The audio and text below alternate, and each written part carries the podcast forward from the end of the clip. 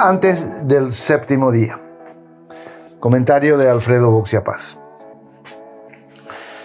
Lo que no tiene perdón. Es tarde para culpar a este gobierno de los errores del pasado. Hace un año ya era evidente que los primeros soplos de la pandemia arrasarían una estructura sanitaria escuálida, abandonada por la desidia de muchas décadas. Pero también sabían que eso no ocurriría de inmediato, tendrían tiempo para prepararse. Resulta ocioso volver a criticarlos por lo que dejaron de hacer. En realidad aumentaron sustancialmente el número de camas de terapia intensiva, acertaron con los albergues sanitarios y lograron armar varios pabellones de contingencia. Conociendo el genoma colorado, Tampoco vale la pena recordar el error de no blindar la compra de insumos de la angurria de corruptos dispuestos a lucrar con la urgencia sanitaria. Era previsible que no castigaran a los culpables. La impunidad forma parte esencial del código genético de la ANR. No se dieron cuenta que el COVID creó un nuevo ambiente de mal humor social e intolerancia al robo. Lo pagaron con un hartazgo ciudadano fenomenal que lo pudieron sentir en las calles y en las redes sociales. Ni siquiera esto les sirvió para que cambien. Con las terapias repletas, familias agolpadas en los hospitales y falta de medicamentos esenciales, la respuesta de Mario Abdo y su gabinete fue lenta e ineficiente. Tardaron en liberar los fondos y apaciguar el dramático pedido de los familiares.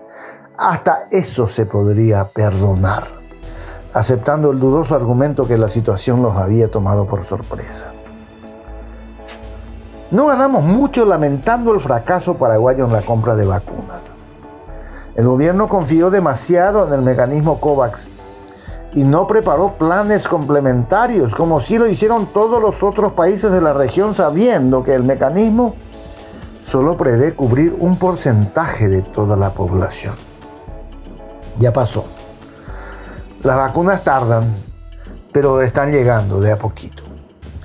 Es decir, este gobierno tuvo una vez más todo el tiempo del mundo para prepararse y ejecutar un maravilloso programa de vacunación que lavara su cara.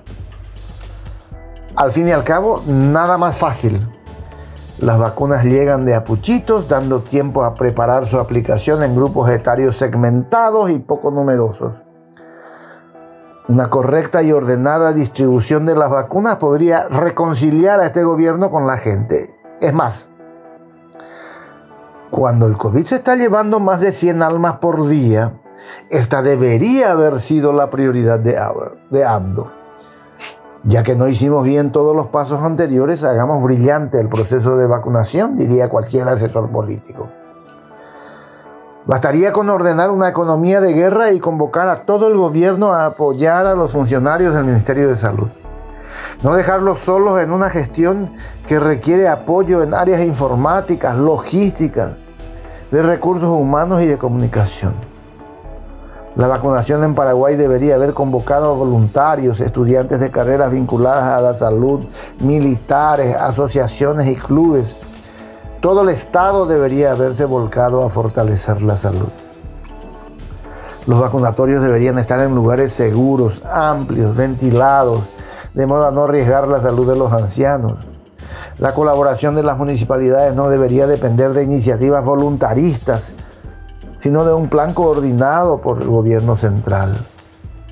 La comunicación debería ser clara y, difundida por todos los órganos de los que dispone el Estado tuvieron tiempo para hacerlo bien y nos ofrecen un sistema de agendamiento ineficaz que aglomera personas en unos sitios y deja de ciertos otros. A poco de comenzar emergen decenas de irregularidades. Los mensajes de confirmación nunca llegan, es decir, lo mismo de siempre. Ni el COVID ha logrado que por una vez se pongan del lado de la gente. Este es un gobierno hostil sin la mejor empatía con su población sufriente. Esto es lo que no tiene perdón.